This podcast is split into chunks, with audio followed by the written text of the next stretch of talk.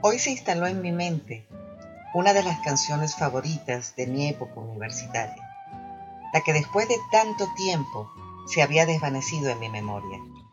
Esa estrofa se presentó renuente a moverse de mi mente, desestabilizando mi tranquilidad y sumergiéndome en un sentimiento que había dejado atrás hace tiempo.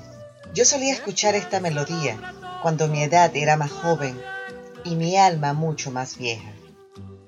En ese tiempo me amarraba a ella para desatar mis delirios de tristeza, que me envolvían en una melancolía que no conocía, pero que necesitaba sentir para entenderla. De alguna forma, mi generación importaba tristezas por no tener muchas a la mano. Y no es que viviéramos de espaldas a la realidad, era solo que la nuestra fue muy indulgente. Pueblos Tristes, interpretada por Mercedes Sosa, era un himno emblemático entre nosotros. Con ella podíamos imaginar y visualizar las tristezas más profundas creadas por la desigualdad de nuestro sistema. Eso nos hacía sentir únicos al creer que estrenábamos ese sentimiento de rechazo por las injusticias del mundo. En esa época nos llenábamos de ideales extranjeros repitiéndolos como nuestros, alegando con orgullo tener una voz propia. Como todos los jóvenes, soñábamos con hacer la diferencia, pero nuestros predecesores se habían robado todo el mérito. Éramos una generación perdida que no tenía mucho por qué luchar, ya que vivíamos en un país próspero, con desigualdades como todos, con una democracia no perfecta como muchos, pero en donde la mayoría era feliz. Así que a nosotros solo nos tocó quedarnos con la rebeldía de sentirnos tristes por la buena vida que nos tocó vivir. Hoy, muchos años después, y con varias generaciones delante de la mía, siento la verdadera tristeza de la que antes no pude disfrutar. Con estupor veo cómo mi país se desdibuja en dramas, haciéndose el dueño indiscutible del apelativo pueblo triste. La incapacidad de los de mi edad y nuestra soberbia por no haber vislumbrado lo que vendría será una culpa que cargaremos por siempre. Sin embargo, eso no justificará lo que dejamos como herencia a esta generación. Aceptar las desgracias no es fácil en ningún momento de la vida, y aunque algunos de mis contemporáneos se hundieron en la resignación. Yo no he dejado de rebelarme ante este destino que nos desintegró.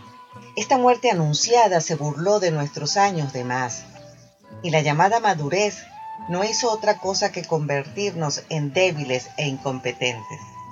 Ahora, cuando recorro mis recuerdos de juventud y los comparo con el presente, solo me llega una pregunta. ¿Cómo es posible que tantos jóvenes de mi país, que nunca conocieron su esplendor, hoy sigan brillando? Ellos, contra todo pronóstico, se han negado a ser apagados por la tristeza que ahora sobra.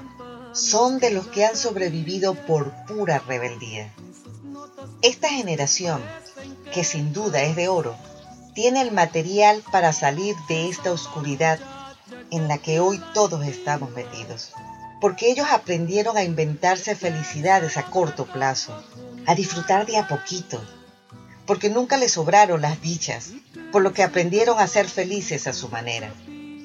Estos muchachos que están dentro y fuera de nuestras fronteras se hacen la vida de a pedacitos, aprendiendo y ejerciendo toda clase de oficios, porque a pesar de que la mayoría poseen carreras universitarias, Muchos de esos títulos están devaluados o no pueden ejercerlas por ser extranjeros.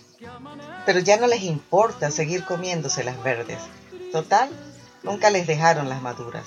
Por lo que ellos seguirán con su frente en alto, siempre mirando hacia adelante, ignorando a los profetas del desastre que han existido en todas las épocas para desanimar a los que recién comienzan.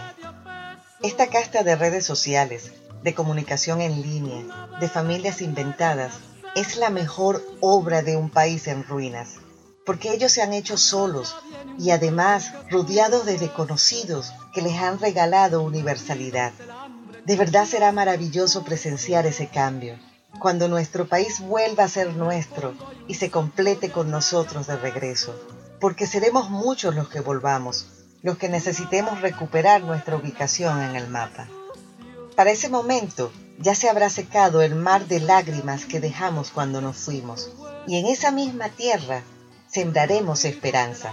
Ese día llegará, y yo que fui parte de la generación que no hizo mucho por evitar esta tragedia, dejaré atrás mis miedos para trabajar sin descanso, día a día, hombro a hombro, asumiendo desde el principio que no será fácil la recuperación, pero tampoco imposible. Tengo unas ganas locas de aprender de esta maravillosa generación que nunca permitió que nadie los transformara en pueblos tristes.